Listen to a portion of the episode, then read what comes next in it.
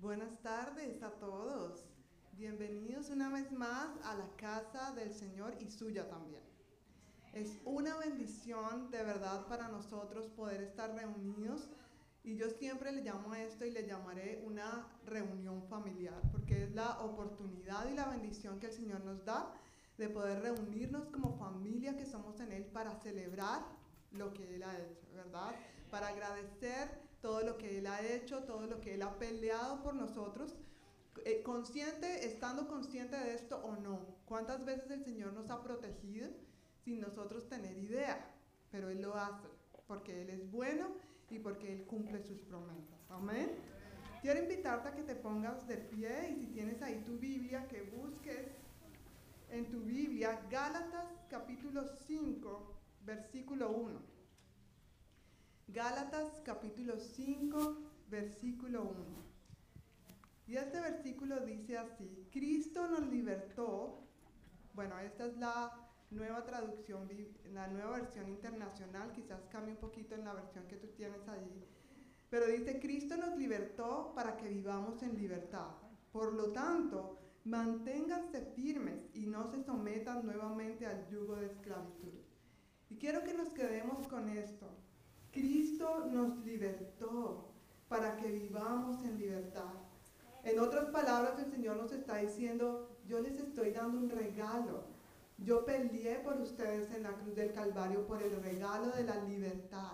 Y hoy podemos tener la libertad de ser alguien en Él.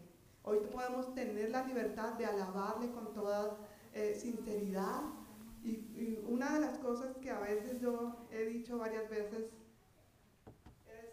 ¿Cuántas veces podemos ver en, los diferentes eventos gente allá en los conciertos levantando las manos, ¿no?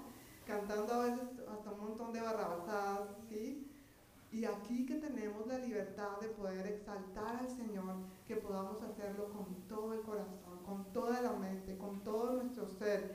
Y que no tengas miedo, no tengas pena de moverte si quieres moverte, de aplaudirse o arrodillarte, pero que tengas la libertad de alabar al Señor, porque en Él hemos sido libres. Amén. Entonces vamos a poner este tiempo en manos del Señor y quiero pedirte por favor que tú cierres tus ojos allí donde estás y que tomes un momento para darle gracias al Señor por toda la libertad que Él te ha dado, por todo lo que Él ha hecho en tu vida. Dile gracias Señor, gracias por tu libertad, gracias por ser quien eres Jesús. Gracias Señor porque conociendo mi vida, me das el privilegio de poder acercarme a ti, a tu presencia. Gracias Señor por la libertad y el amor que podemos sentir al acercarnos confiadamente al trono de la gracia y recibir la misericordia y recibir y alcanzar la gracia que necesitamos en momentos de dificultad, Señor. Hoy nos gozamos, Señor Jesús, por la libertad que tú nos das en tu Hijo Jesucristo que podemos tener, Señor. Y tenemos la libertad de alabarte, de exaltarte, de levantar un grito de, júbilo delante de ti, Señor. De levantar nuestras manos y nuestro corazón. Tú eres bueno, Señor. Tú eres bueno y para siempre es tu misericordia. Aleluya, Señor. Te damos toda la gloria y la honra a ti en el nombre de Jesús. Amén. Amén.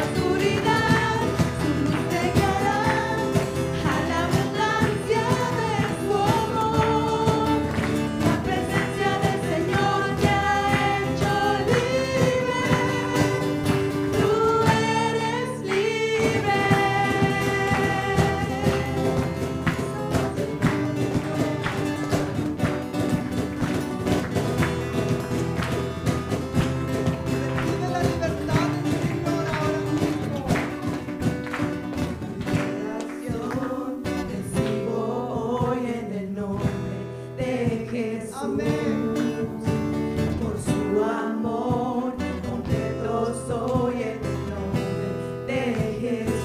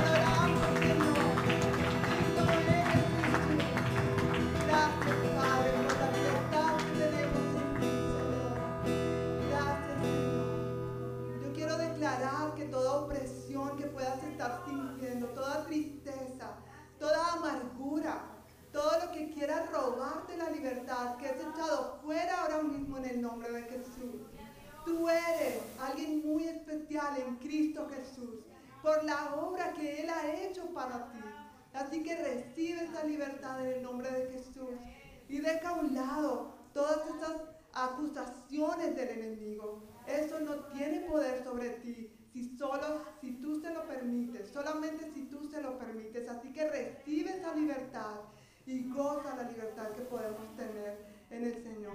En el nombre de Jesús, recibe la libertad de Cristo. Y así mismo tú puedes tener la convicción de que el león de Judá pelea por ti. En este eh, lucha por la libertad, recíbela porque Él ya lo ha peleado por ti. Amén. Amén.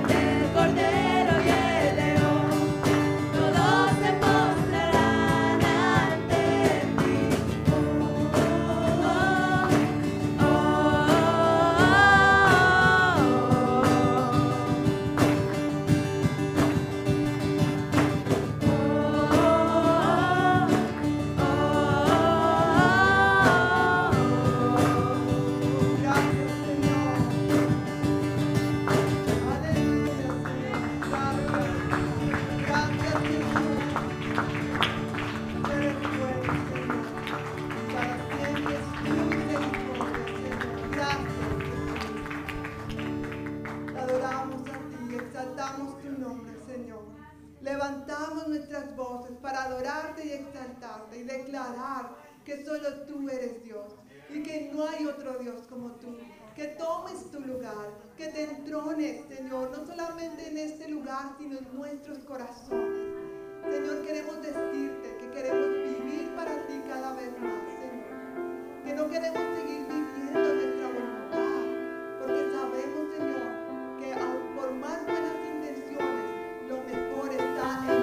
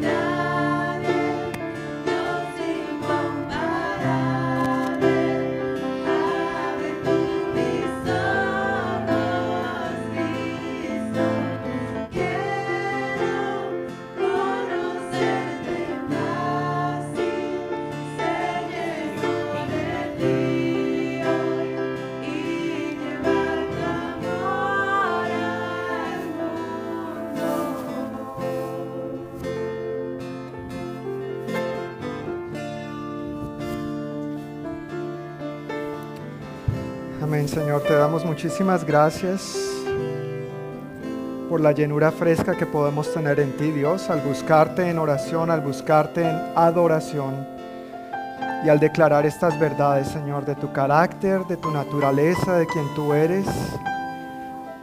Decidimos descansar y confiar en ti, Señor. Gracias porque tu amor ha sido manifestado en nuestras vidas de diferentes maneras, Dios. Tu amor ha sido derramado sobre nuestros corazones, dice tu palabra.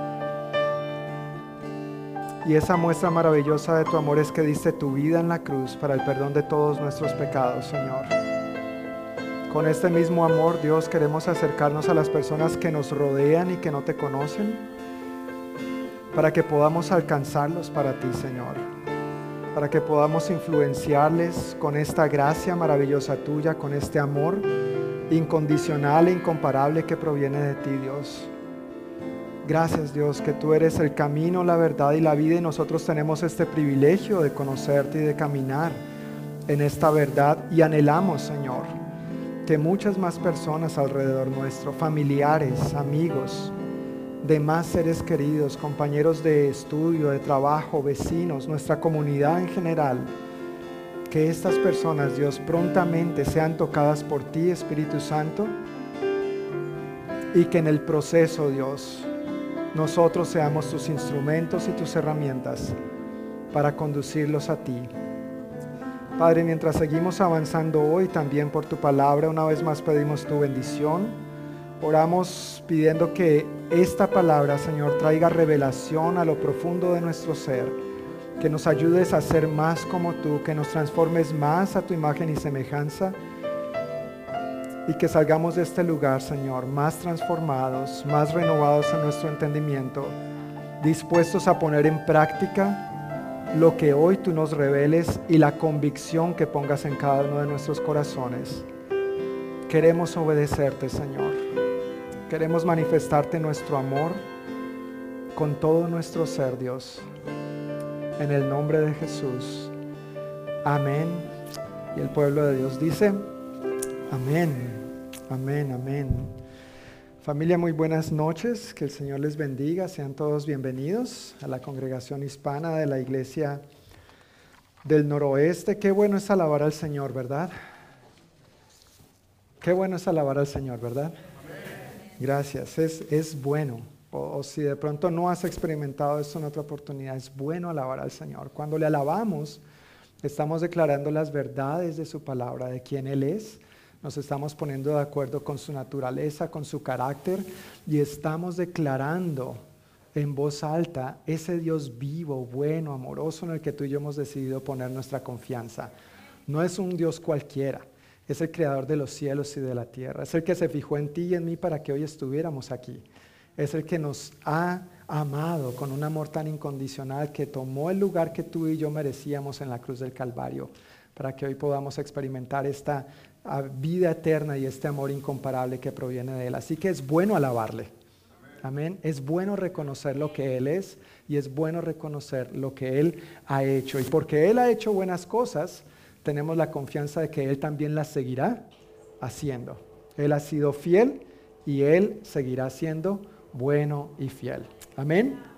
Pues hoy como cada primer domingo, los niños se quedan con nosotros en el servicio, hoy no hay escuela dominical y también como cada primer domingo al final, aterrizando con el sermón, celebraremos juntos la cena del Señor, pero también veo que hoy nos está visitando una familia y quisiera darles la bienvenida, bienvenidos.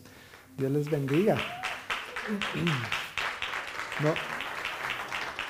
No, sé si de pronto ya nos habían visitado antes, pero con la mascarilla, hoy todo el mundo parece visita por primera vez, ¿no es cierto? Pero bienvenidos, ¿no? Bienvenidos, qué bueno que estén aquí con nosotros. Si ya habían venido antes, pues qué bueno que estén con nosotros otra, otra vez. Yo creo que hay que bajarle un poquito al micrófono, Carlita, porque está haciendo mucha interferencia. Gracias. Pues nosotros estamos en misión con Jesús, seguimos en misión con Jesús, llevando a cabo un estudio a través del Evangelio de Marcos. Todos recibieron sus notitas a la entrada. Si no tiene una hojita como esta, por favor levante su manito para que el ujier o la ujier nos haga el favor de hacerle llegar una. Si no tiene una, ok, por aquí hay dos. Mi hermano Hugo, tú tienes ahí unas disponibles, gracias. Entonces, esto es para que por un lado vea las actividades regulares que tenemos como congregación, eso está en el otro lado de la hoja, pero por el otro lado están las notas del sermón para que podamos seguir en la misma dirección y seguir juntos estas notas. Pues hemos llegado a Marcos capítulo 14. Marcos contiene solamente 16 capítulos, así que cada vez estamos más cerca del final y de esta meta que nos hemos trazado este año de hacer este estudio en el Evangelio de Marcos. Y hoy vamos a estar abarcando en el capítulo 14 los versículos 1 al 26. Así que si tiene su Biblia, quiero pedirle el favor que la abra ahí conmigo en Marcos capítulo 14. Si no tiene una Biblia, puede usar una de las que está al frente suyo y eso está en la página 1512. Página 1512.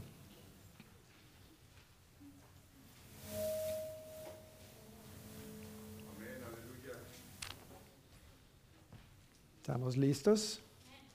Ok, perfecto. Pues dice así la palabra de Dios. Vamos a partir estos versículos en dos secciones. Uno es el versículo 11 al 12 y la segunda parte será el versículo, los versículos 12 al 26. Entonces, Marcos capítulo 1, perdón, Marcos capítulo 14, versículo 1, dice así. Faltaban dos días para la Pascua y el festival de los panes sin levadura. Los principales sacerdotes y los maestros de la ley religiosa seguían buscando una oportunidad para capturar a Jesús en secreto y matarlo. Pero no durante la celebración de la Pascua, acordaron, no sea que la gente cause disturbios. Mientras tanto, Jesús se encontraba en Betania, en la casa de Simón, un hombre que había tenido lepra. Mientras comía, entró una mujer con un hermoso frasco de alabastro que contenía un perfume costoso preparado con esencias de nardo. Ella abrió el frasco y derramó el perfume sobre la cabeza de Jesús. Algunos que estaban a la mesa se indignaron. ¿Por qué desperdiciar un perfume tan costoso? preguntaron. Podría haberse vendido por el salario de un año y el dinero dado a los pobres.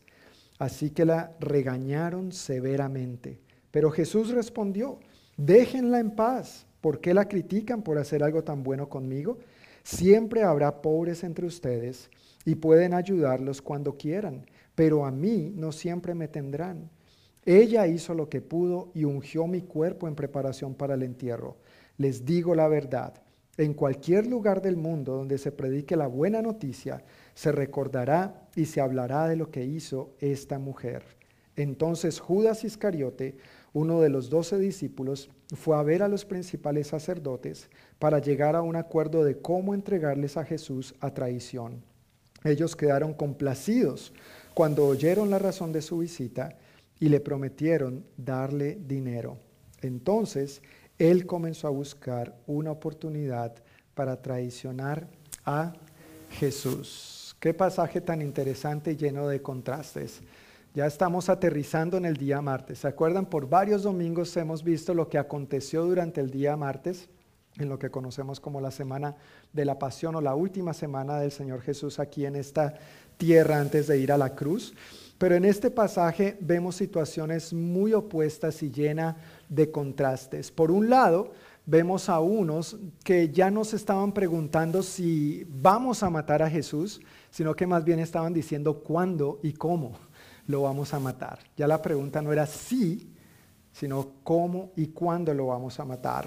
Por otro lado, vemos la valiosa acción de una mujer que no se reservó nada. Y a pesar de eso, vemos entonces la reacción de otro grupo de personas ahí que estaban presentes. Y esa reacción fue con reproche e indignación ante la acción de dicha mujer. Entonces surge la pregunta, ¿qué hace de esta acción tan valiosa, la acción que llevó a cabo la mujer. ¿Qué hace de esta acción, por un lado, una acción tan valiosa, pero por el otro lado, ¿por qué la gente se indigna de semejante manera? ¿Por qué toman esta posición y reaccionan de una manera tan indignada frente a esto? Bueno, hay que entender un poquitito este asunto del perfume y el frasco de alabastro. El nardo era una planta de la India de la que extraían un aceite aromático. y de ese aceite aromático hacían perfumes o ungüentos. Y pues normalmente costosos, era algo fino. Y el frasco de alabastro normalmente contenía un perfume o un ungüento exquisito y costoso. Lo que contenía ese frasco de alabastro era solamente lo necesario para una sola aplicación, para un solo uso, por lo que era usado exclusivamente en ocasiones especiales solamente. Ese frasco también tenía un cuello largo y estaba completamente sellado. No tenía una tapa, no había manera de abrirlo y volverlo a tapar. Estaba completamente sellado y la única manera de extraer su contenido, de sacar el valioso perfume, extraer el valioso ungüento que estaba allá adentro, era rompiéndolo. Era la única manera. Entonces cuando vemos esto, entendemos por qué la gente está pensando lo que pensó y se indignaron. Entendían que era algo valioso y que tal vez Jesús no era digno de recibir esto. Los que reprocharon la acción dijeron lo siguiente, podría haberse vendido por el salario de un año. ¿Cuánto es tu salario de un año? Eso costaba ese perfume. ¿Barato? No, ¿verdad? Literalmente dice que este perfume pudo, haberse vendido por más de 300 denarios. Y aquí yo quiero hacer un poquito de matemáticas. ¿Quiénes aquí son buenos con matemáticas? Por favor, levante la mano. Gustavín, gracias. Lo voy a poner a hacer la multiplicación. El voluntario, dedocráticamente. Ahí está. Ok, más de 300 denarios. Un día de trabajo de un obrero en aquel entonces era un denario. ¿Ok? Estás haciendo en tu cabecita las cuentas, ¿verdad? Ok, gracias. Si no te las repito, no te preocupes. Hay gracia, hay gracia. Pero un día de trabajo de un obrero en aquel entonces costaba cuánto? Un denario. Entonces, ese perfume costaba 300 días de trabajo. Imagínate, tú trabajar 300 días para poder comprar este perfume de nardo en un frasco de alabastro. Ahora, si nosotros ponemos eso en nuestros términos, calculando a la hora mínima eh, que se paga en el estado de Washington, que creo que son 15 dólares la hora, ¿verdad? ¿Ustedes me corrigen? ¿Perdón? 13.5. Uy, vea, el matemático, ahí está. Más preciso todavía, 13.5 dólares la hora por 8 horas, que es la jornada laboral de un día, ¿cuánto sería eso? 108 dólares, gracias. Allá tenemos al otro matemático. En esta esquina y en esta otra. Ok, ahí vamos. 108 dólares el día por día, gracias. Pero entonces este perfume costaba cuántos días de trabajo?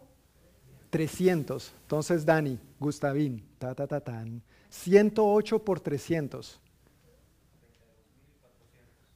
Uy, Dani, caramba, vea, ya sabemos a quién necesitamos. Si necesita alguien bueno en matemáticas, véalo, ahí está. ¿Cuánto, perdón, Dani, otra vez, por favor? 32.400 dólares, gracias. ¿Lo estabas haciendo en el teléfono? Ah, véalo, véalo. Estaba haciendo trampa, ok, bueno, bueno. Pero gracias a los dos. 32.400 dólares es lo que costaría ese perfume para nosotros hoy en día. Mi hermano Dani, ¿tú, me, prestas el otro micrófono mejor, el hand? Podemos cambiarlo, sí, para que si esto está dando problemas, mejor cambiemos el otro. Como estamos en vivo y en directo, ustedes son pacientes conmigo, ¿verdad? Y me, me extienden gracia.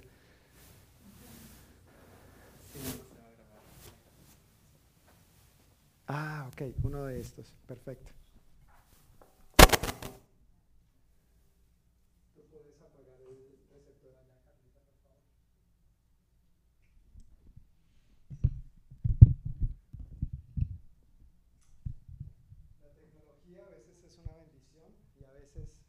No es una bendición.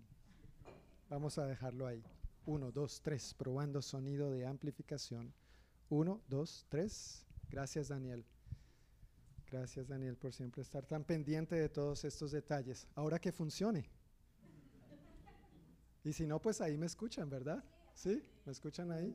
Ok, bueno, pero es para los hermanos que eh, obviamente no están aquí, queremos servirles y tratamos de grabar y hacer lo mejor posible, pero ha sido mucho trabajo realmente. Pero bueno, Dios es bueno. Y Dios nos anima y nos sustenta. Entonces, ¿en dónde íbamos? En 32.400. Gracias. 32.400 dólares que costaría ese perfume hoy en día. Eso es lo que esta mujer rompió y derramó sobre el Señor Jesús. Ahora, ¿es costoso un perfume de 32.400 dólares? ¿Sí o no? Carísimo. Yo, bueno, yo, yo personalmente no compraría un perfume de esos, no tengo los recursos para eso.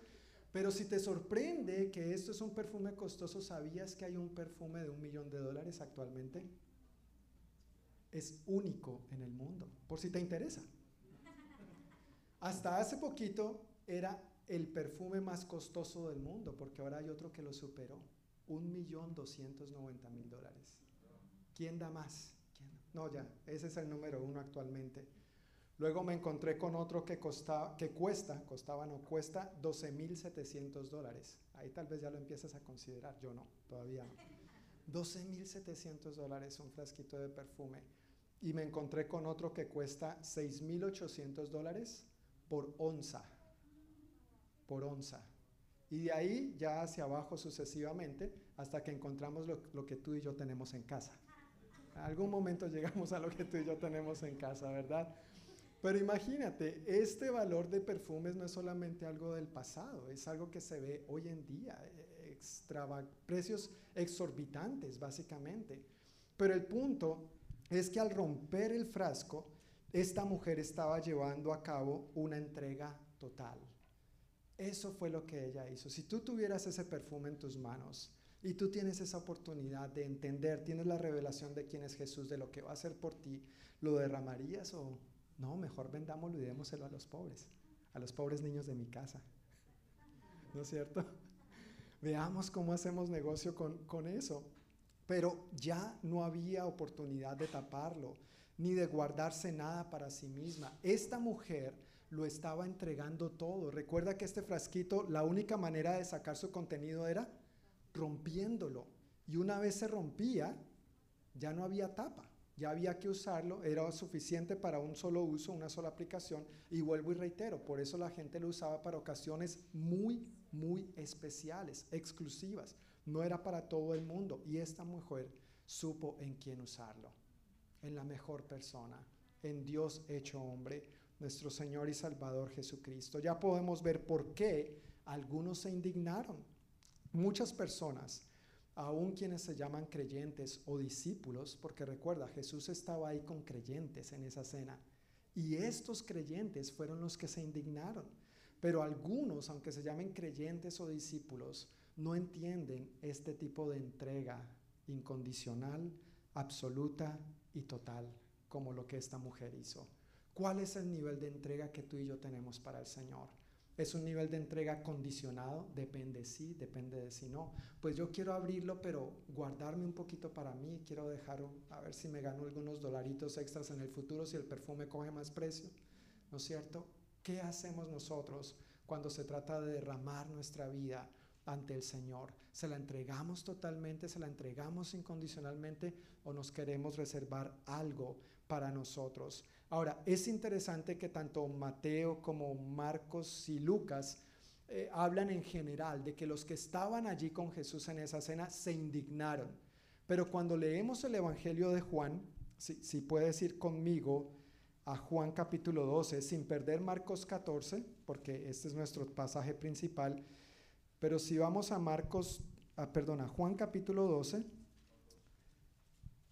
nos vamos a sorprender Juan si no tuvo pelos en la lengua para decir quién puntualmente fue el que reaccionó así y cuál fue su propuesta.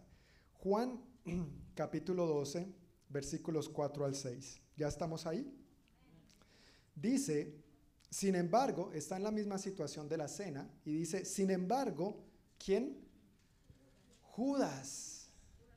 Judas Iscariote, el discípulo era uno de los discípulos del Señor, que pronto lo traicionaría, dijo, ese perfume valía el salario de un año. Hubiera sido mejor venderlo para dar el dinero a los pobres. Qué noble corazón el de Judas, ¿verdad? hasta, menos mal no termina ahí la historia, pero si uno le pone punto final ahí, uno diría, uy, pero Judas, ¿en qué, ¿cómo se le ocurre traicionar al Señor si tenía tan buen corazón?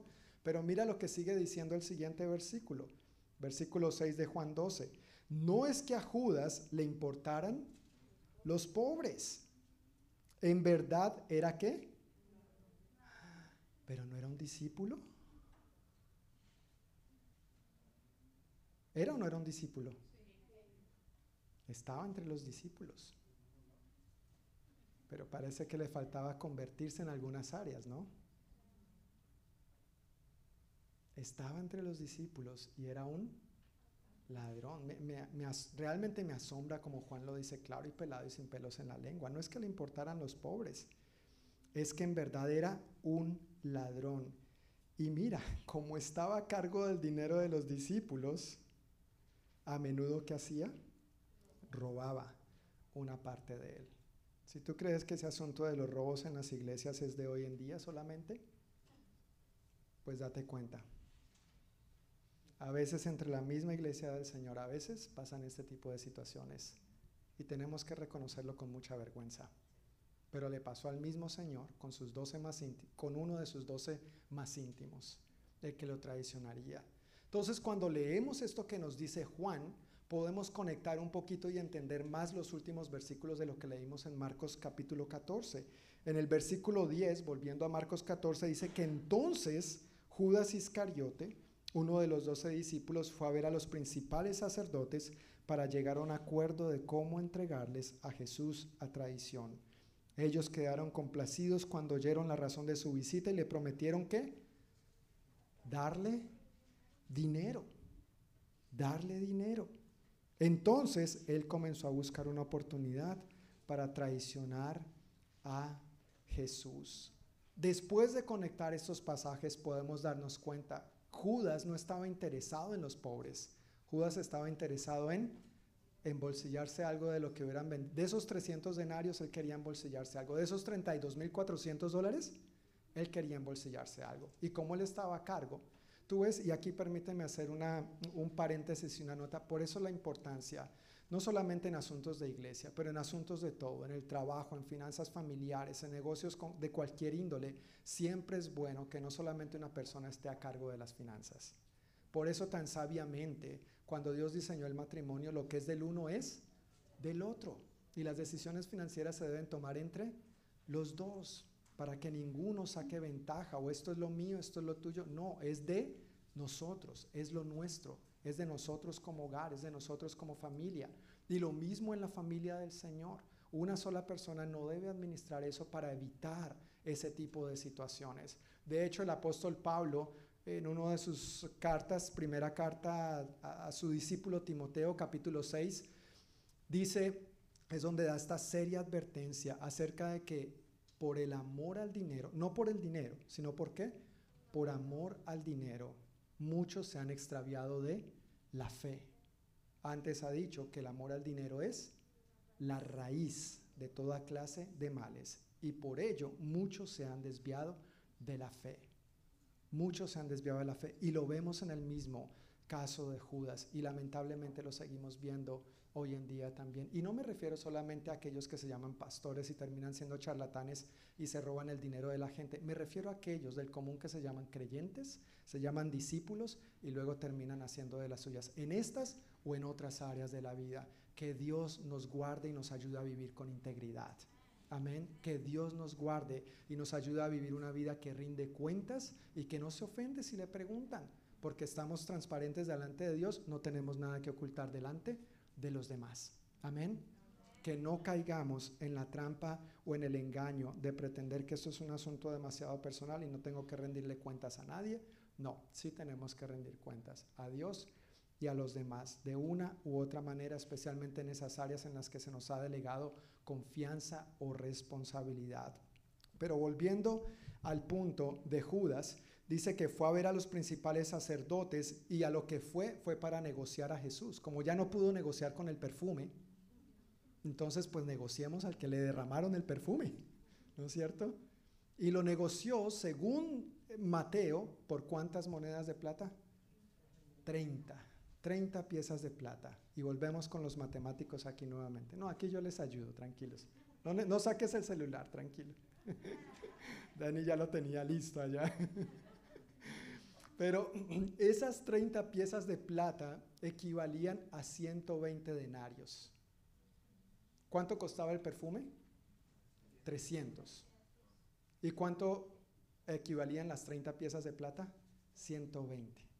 120 denarios.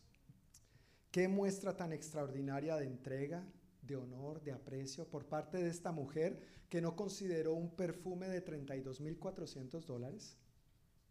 De 300 denarios, lo suficientemente costoso como para derramarlo, romperlo y derramarlo sobre Jesús. Pero qué contraste con este Judas, uno de los discípulos que consideró a Jesús tan barato que lo negoció por 120 denarios. Por 120 denarios. Y cuando leemos otras porciones de la palabra, nos podemos dar cuenta que eso era el precio de un esclavo. Era por lo que vendían a un esclavo en ese tiempo. Imagínate. Eso fue lo que hizo este discípulo. Qué contraste tan tremendo. Y nosotros podríamos decir ese Judas desgraciado, traidor. ¿No es cierto? Uno podría hablar mal del Judas este y bueno, sí, con justa razón. Pero tú sabías que a veces nosotros también estamos expuestos a caer en la misma tentación y vender a Jesús, no por 30 piezas de plata, pero cuando negociamos los principios en los que decimos creer. Estamos actuando como Judas. No por un perfume, no por 32.400 dólares, no por 120 denarios, pero cuando vendemos o negociamos los principios en los que decimos creer, es como si estuviéramos vendiendo al Señor de igual manera. Y somos creyentes, y somos discípulos. Entonces que el Señor nos guarde porque no somos muy diferentes en nuestra naturaleza pecaminosa y sin Dios. No somos muy diferentes de Judas y de hacer o de llegar a hacer lo que Judas hizo en aquel entonces. Permíteme poner algunos ejemplos de cómo a veces nosotros somos tentados y estamos expuestos a vender al Señor cuando negociamos nuestros principios el beneficio temporal de decir una mentira para encubrir la verdad y evitar las consecuencias. Y tranquilo, no voy a preguntar si has mentido ni te voy a pedir que levantes la mano. La satisfacción carnal, sucia, pecaminosa y pasajera de ver una imagen inapropiada. Nuestro Dios es santo y tenemos que tener mucho cuidado a lo que prestamos nuestros ojos y en lo que derramamos nuestro corazón y nuestros deseos cuando queremos quedar bien, entre comillas, con nuestros amigos o familiares para que no nos tilden de fanáticos religiosos. Entonces queremos encajar con todo el mundo porque no, pues sí, yo soy cristiano, pero no como esos fanáticos que levantan las manos y dicen aleluya y dan las palmas. No, no, no, así no. Por si no sabías, nosotros hacemos eso. También hablamos en lenguas. Cuando no estoy dispuesto a darle tiempo a Dios, pero sí tengo que cumplirle al Dios dinero en nombre del trabajo, en nombre de salir adelante o en nombre de yo me lo merezco. Y a Dios lo que sobre, si es que sobra. ¿Ves cómo a veces nosotros somos tan expuestos a las mismas acciones de Judas? Y no lo negociamos por 30 piezas de plata, pero lo negociamos. Y somos creyentes y somos discípulos podemos identificarnos claramente con esa acción tan pecaminosa, pero por la gracia de Dios no tenemos por qué seguir viviendo de la misma manera. Amén. Por la gracia de Dios podemos vivir una vida agradando a Dios, siéndole fieles, siéndole leales, no negociando sus principios, sus valores, sus verdades con lo que este mundo, el pecado o el enemigo nos ofrece. En el Antiguo Testamento hubo uno que negoció la primogenitura por un plato de lentejas. ¿De qué me sirve ser el hijo mayor? Recuerda que en ese tiempo ser el hijo mayor era ser el hijo mayor. Hoy en día no, el hijo mayor es para ayudar a criar a los demás, pero ¿no es cierto? Y los que somos mayores a veces nos toca ese tipo de trabajo. ¡Qué bendición! Gracias Señor. Pero en ese tiempo ser el hijo mayor era el hijo mayor y este dijo, no, eso no me importa, ahora lo que tengo es hambre, eso no me sirve de nada. ¿De qué me sirve ser el hijo mayor si tengo el estómago vacío? Te, doy mi primogenitura y dame un plato de lentejas. Y terrible negociación que este hombre hizo. Terrible negociación para él y para sus descendientes. El caso de Esaú, el hermano de Jacob. Entonces no actuemos así. No vale la pena. Tenemos que mantenernos firmes en el Señor. Y un gran ejemplo que encontramos aquí con tremendo contraste es el de la mujer y el de Judas. Y en este punto, habiendo visto este pasaje, Marcos 14, 1 al 11, tenemos que hacernos la pregunta, cada uno de nosotros, y la respuesta la tenemos solamente cada uno de nosotros. Nadie más puede responder por nosotros. Y esa pregunta es, ¿como cuál de estos dos quiero ser? ¿Quiero ser como la mujer o quiero ser como Judas? Yo quiero ser como la mujer. En esta acción que ella llevó a cabo de no negarse nada, de entregar todo al Señor. Y yo espero que tú también tengas este profundo anhelo en tu corazón y que nosotros como congregación crezcamos en esto también con convicción, con pasión, con fervor y con compromiso. Nuestros principios no son para negociarlos ni para venderlos, aunque nos ofrezcan 32.400 dólares. Amén. Versículos 12 al 26 en Marcos 14. Dice así, el primer día del festival de los panes sin levadura, cuando se sacrifica el cordero de la Pascua, los discípulos de Jesús le preguntaron, ¿dónde quieres que vayamos a prepararte la cena de Pascua? Así que Jesús envió a dos de ellos a Jerusalén con las siguientes instrucciones. Al entrar en la ciudad, se encontrarán con un hombre que lleva un cántaro de agua. Síganlo. En la casa donde él entre, díganle al dueño. El maestro pregunta, ¿dónde está el cuarto de huéspedes para que pueda comer la cena de Pascua con mis discípulos? Él los llevará a un cuarto grande en el piso de arriba, que ya está listo. Allí deben preparar nuestra cena. Entonces los dos discípulos entraron en la ciudad y encontraron todo como Jesús les había dicho, y allí prepararon la cena de Pascua. Por la noche, Jesús llegó con los doce. Mientras estaban en la mesa comiendo, Jesús dijo, les digo la verdad, uno de ustedes que está aquí comiendo conmigo me traicionará. Ellos, muy afligidos, le preguntaron uno por uno, ¿seré yo? Él contestó, es uno de ustedes doce que come de este plato conmigo, pues el Hijo del Hombre tiene que morir tal como lo declararon las Escrituras hace mucho tiempo. Pero qué aflicción le espera a aquel que lo traiciona. Para ese hombre sería mucho mejor no haber nacido. Mientras comían, Jesús tomó un poco de pan y lo bendijo. Luego lo partió en trozos, lo dio a sus discípulos y dijo, tómenlo porque esto es mi cuerpo. Y tomó en sus manos una copa de vino y dio gracias a Dios por ella. Se la dio a ellos y todos bebieron de la copa. Y les dijo, esto es mi sangre, la cual confirma el pacto entre Dios y su pueblo.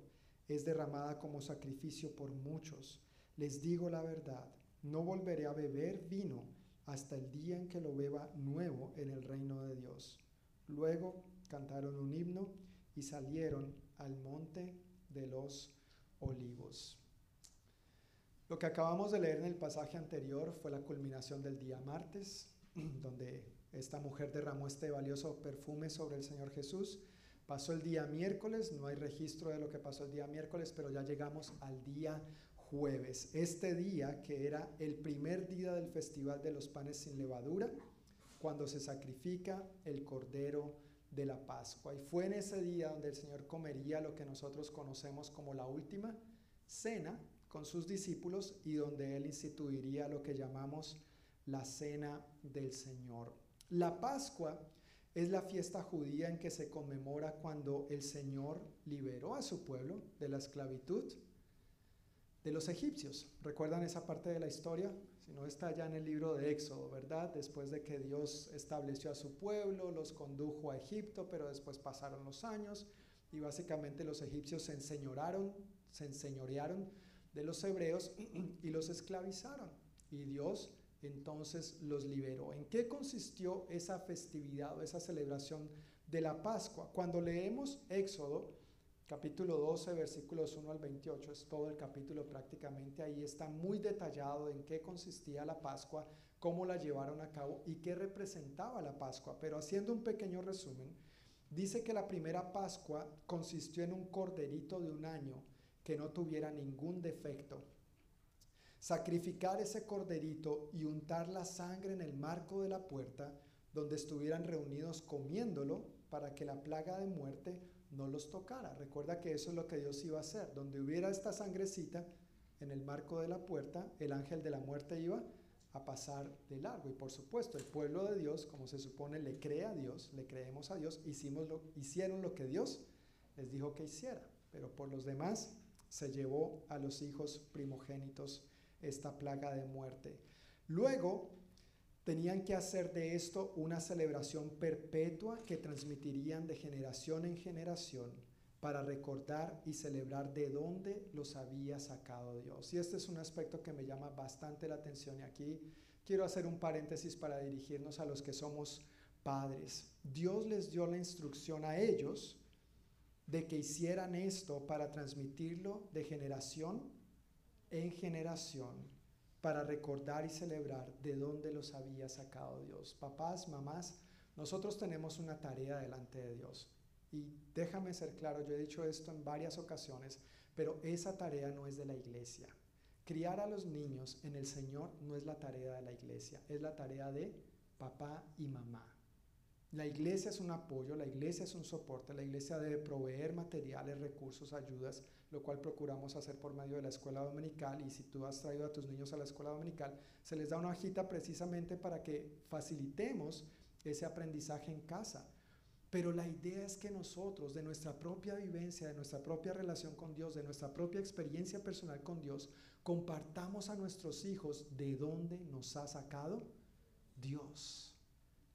Y al transmitirle esto a nuestros niños, esa generación va a ser bendecida y la va a transmitir generación tras generación.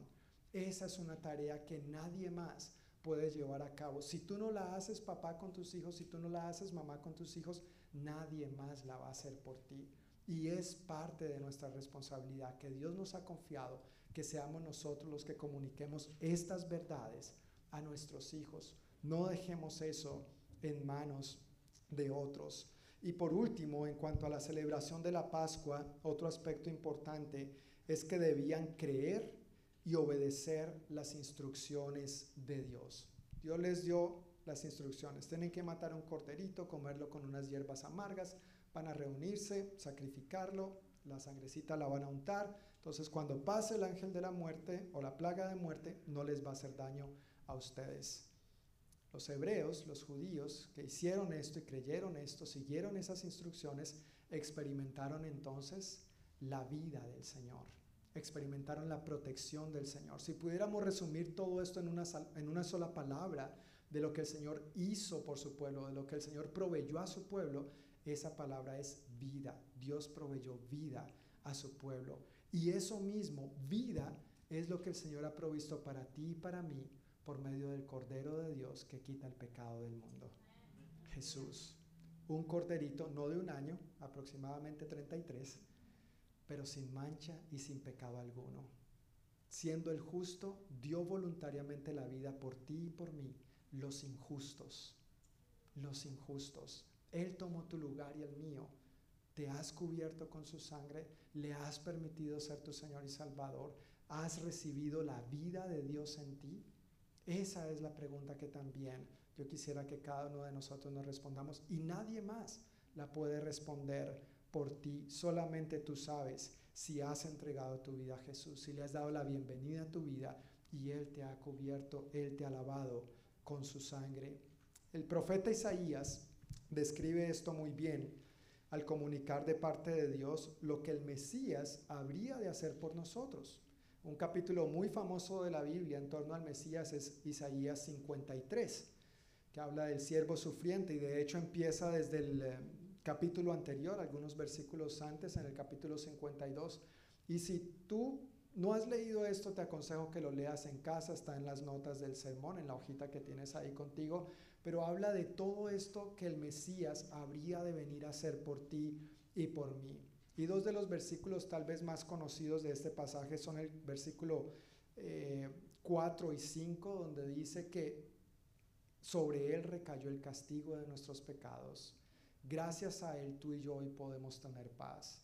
Gracias a sus heridas nosotros fuimos sanados. No que tal vez vamos a ser sanados, sino que ya fuimos sanados. Y luego más adelante obviamente habla del justo precio y del justo trato, de, la justicia de Dios que Él esperaba del Mesías. Él tenía que pagar literalmente por nuestros pecados.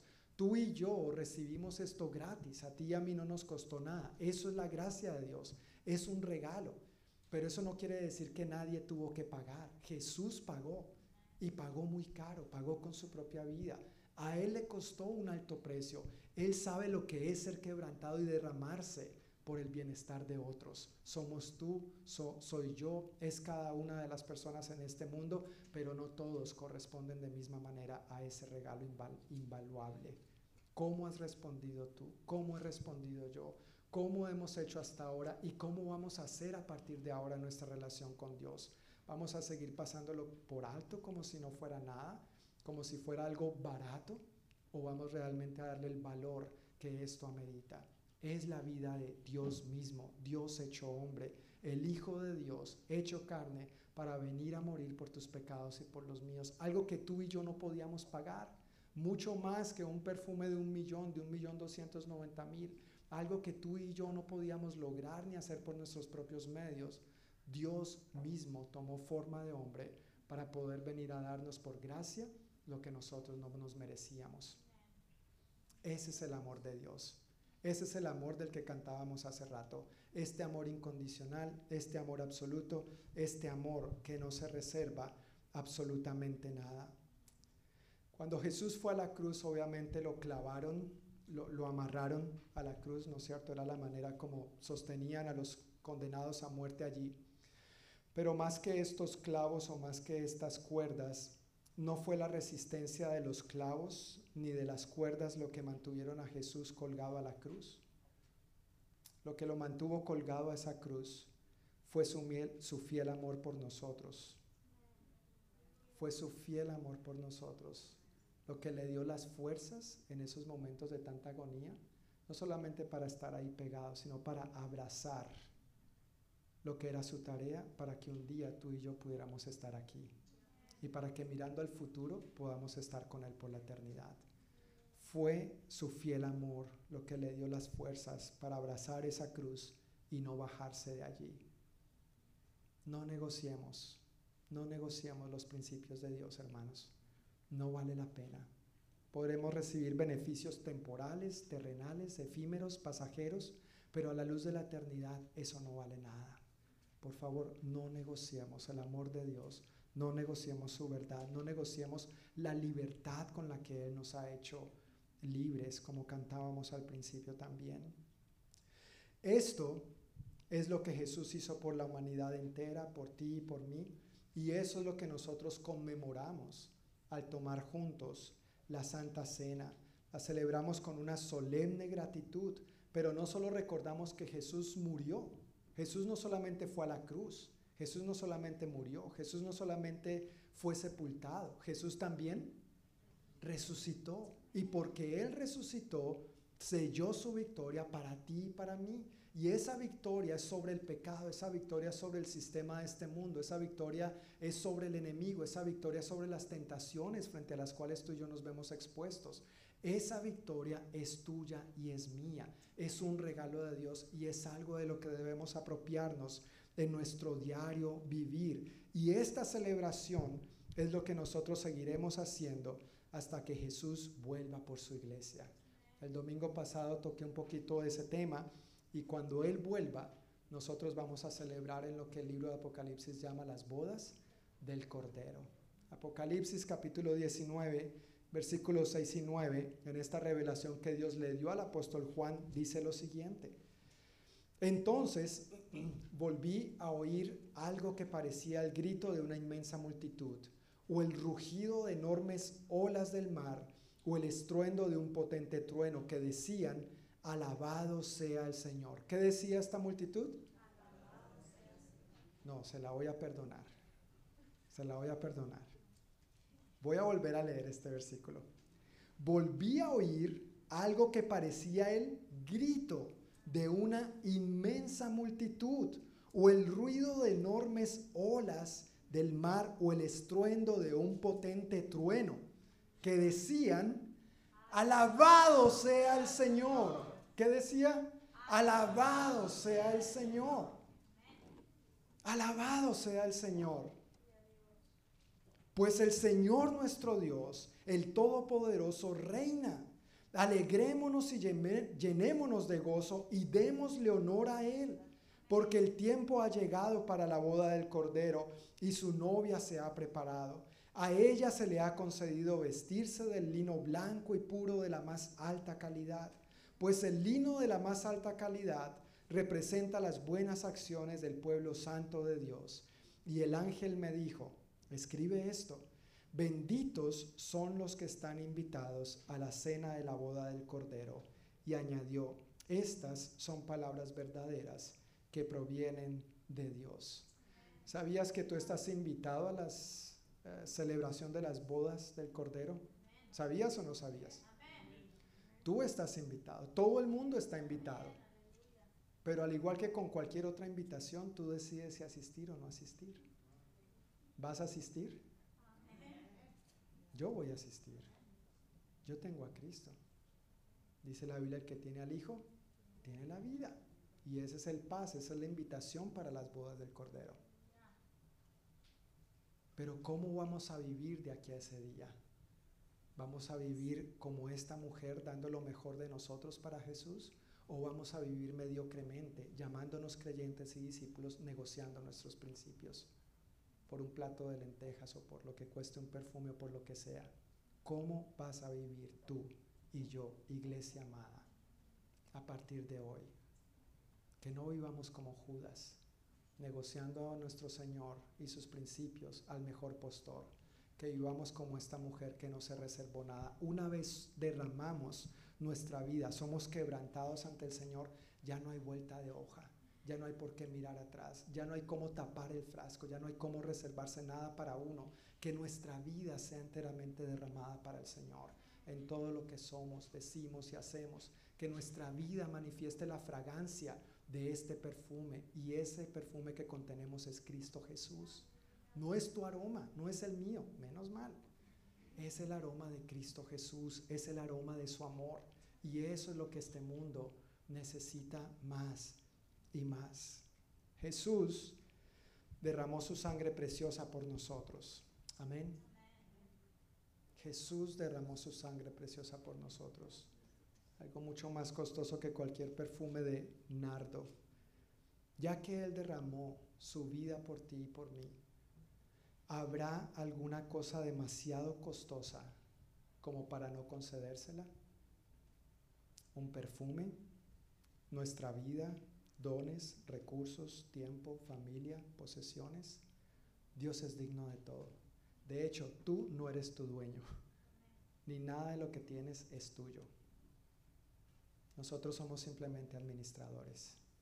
De Dios es todo. La tierra, su plenitud y todo cuanto en él habita, dice la palabra.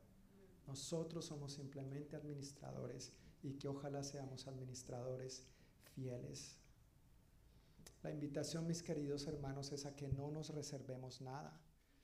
Él es digno de todo. Lo más valioso que tienes en esta tierra es tu vida. Y el único por el que vale la pena derramarla completamente se llama Jesús. El único por el que vale la pena derramarla completamente se llama Jesús. Quiero invitarles a que se pongan de pie, mis queridos hermanos. Si, si no tienes una copita, eh, quiero invitarte a que tomes una, por favor, para que celebremos juntos la Santa Cena. Si a alguien le hace falta, nuestra hermana Elvira va a estar pasando para que tú tomes una.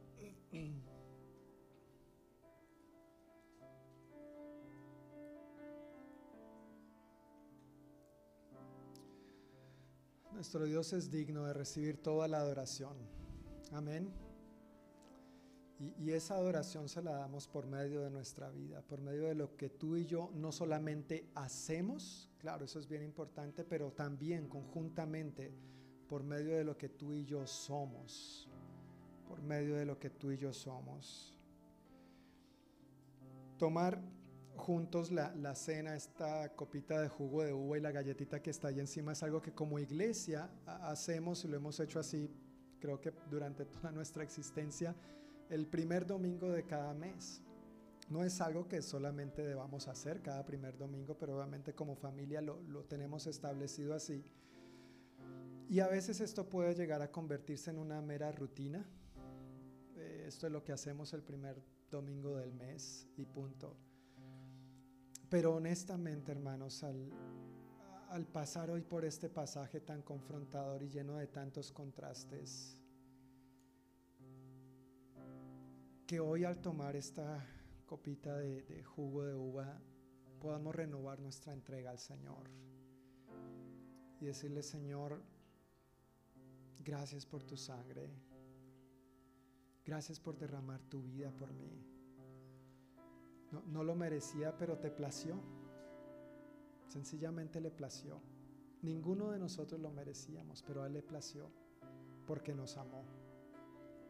Y esta misma copita nos recuerda no solamente lo que el Señor hizo, pero nos recuerda su victoria. Y es en sus fuerzas, en su gracia, en su poder, en su victoria, que podemos vivir una vida de victoria diaria para el Señor.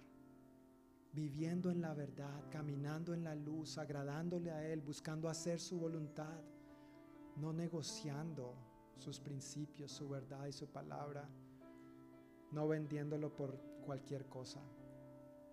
Así que yo quiero invitarles a que cierren sus ojos, inclinemos los rostros y que cada uno de manera personal e íntima con el Señor le exprese su gratitud, exprese lo que hay en su corazón y si hay algo de lo que tienes que arrepentirte y pedir perdón al Señor en este momento, aprovecha este momento dile Señor, te pido perdón por esto, por aquello, díselo ahí en tus propias palabras con nombre propio.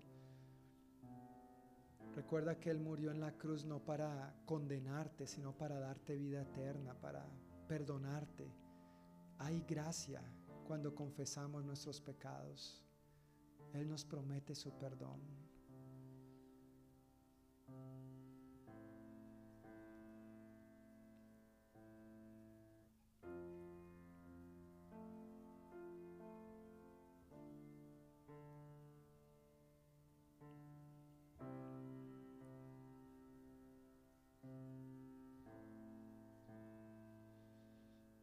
Si piensas que en algún momento has negociado al Señor, rebajando tus principios, tus convicciones fundadas en la palabra de Dios, este es un buen momento para pedirle perdón a Dios. Dile que te perdona, dile que te limpie, dile que te ayude a ser como aquella mujer y no como Judas.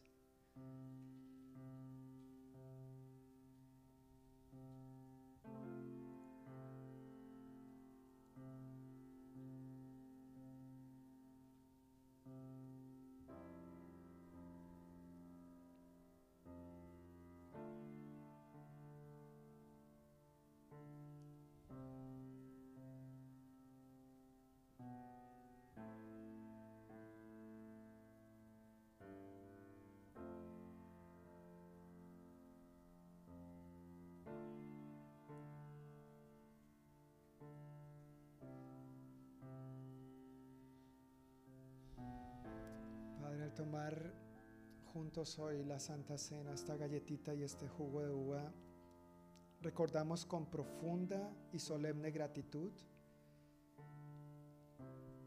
lo que tú hiciste por nosotros, Señor. Admiramos tu obediencia, esta obediencia a tal punto que te llevó a la muerte y muerte de cruz como si hubiera sido un bandido, un delincuente, un criminal. Cuando los bandidos, delincuentes y criminales hemos sido nosotros, Señor. Así que gracias por tomar nuestro lugar en la cruz del Calvario. Gracias por morir por nosotros. Gracias por exponerte a semejante oprobio y burlas y desprecio. Gracias por tu sepultura, Señor. Pero gracias por tu resurrección. Celebramos tu vida. Tu vida es nuestra vida. Tus propósitos ahora son nuestros propósitos. Gracias a esa obra poderosa, Señor, ahora nosotros podemos contar con tu poder, con la llenura tuya, Espíritu Santo, que nos fortalece para vivir una vida agradable ante nuestro Dios. Gracias Dios por las bendiciones y las victorias con que tú nos bendices para no vivir atados a este mundo, a las tentaciones que nos propone el enemigo, ni a nuestra propia naturaleza pecaminosa. Ahora somos libres en ti. Y por lo tanto, Señor, queremos vivir en esta libertad todos los días de nuestra vida, Señor. Queremos derramar continuamente nuestra vida delante de ti con todo lo que somos, con todo lo que decimos, con todo lo que pensamos, con todo lo que hacemos, Señor. Queremos invertir nuestra vida en ti, Dios. Es lo más valioso que tenemos, es lo más valioso que nos has confiado y no queremos desperdiciarla nada que no seas tú, Señor. Yo pido, Padre, que hoy cada uno de nosotros tengamos esta firme convicción de renovar nuestra entrega, nuestro compromiso de manera incondicional, absoluta y total contigo, Señor. Y gracias que es algo que no estamos llamados a hacer solos ni en nuestras propias fuerzas sino que tú estás con nosotros, fortaleciéndonos, animándonos, para que entonces vivamos de gloria en gloria, mientras esperamos tu segunda venida y celebremos esto contigo en vivo y en directo, en persona, en las bodas del Cordero. Anhelamos ese día, Señor. Anhelamos ese día. Mientras tanto, ayúdanos, por favor, a mantenernos firmes y fieles a ti. En el nombre de Jesús. Amén. Podemos tomar juntos la galletita y el jugo de uva.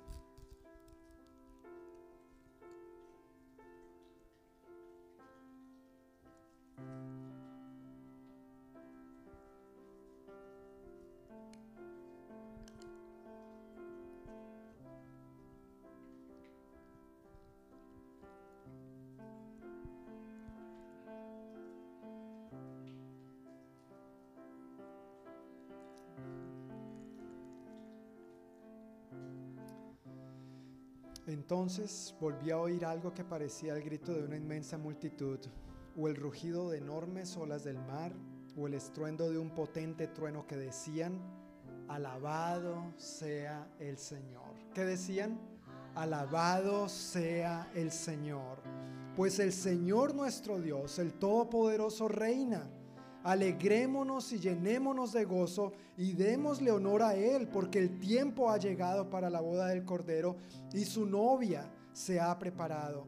A ella se le ha concedido vestirse de lino blanco y puro de la más alta calidad, pues el lino de la más alta calidad representa las buenas acciones del pueblo santo de Dios.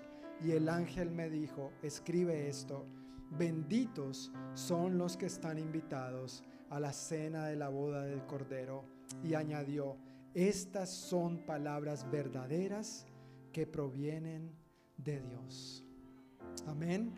Estas son palabras verdaderas que provienen de Dios. Te damos a ti toda la gloria, Señor. Tú eres digno de recibir todo el honor. Declaramos, alabado seas, Señor. ¿Por qué no levantas tu voz allí donde tú estás, mi hermano, mi hermana? Exalta al Señor, levanta tu voz, dale gloria a tu Dios, a tu Señor, aquel que ha derramado su vida para que hoy tú y yo estemos aquí. Exaltémosle a una voz, levantemos nuestras manos y reconozcamos que Él es bueno, que Él es digno de toda gloria, de todo honor, hoy y siempre. Gracias Señor por tu maravillosa bondad. Gracias por tu ejemplo de entrega incondicional, absoluta y total. Gracias por no re- reservarte nada para ti. Ahora nosotros queremos corresponder de igual manera, Señor. Confiamos en que estas palabras son verdaderas, que provienen de ti y nos gozamos de que un día vamos a ser partícipes de esto en toda su gloria, en todo su esplendor. Gracias por lo que nos has dado a conocer hasta ahora. Gracias por lo que podemos vivir hasta ahora, Señor. Pero ayúdanos a experimentarte más y más en la medida que nosotros derramamos toda nuestra vida y no nos reservamos nada frente a ti. Que esta sea una semana, Dios, en la que experimentemos estas verdades en nosotros y a través de nosotros, en todas las áreas de nuestra vida. A ti te damos toda la gloria, Dios, una vez más, toda la honra. Gracias por tu amor, gracias por tu protección, gracias por tu fiel amor. Que este fiel amor nos sustente esta semana, así como nos, ha sustentado hasta el día de hoy. En el nombre de Jesús. Amén y amén. Mi familia, que el Señor les bendiga. Que tengan todos una semana muy bendecida y con el favor de Dios nos vemos el próximo domingo a la misma hora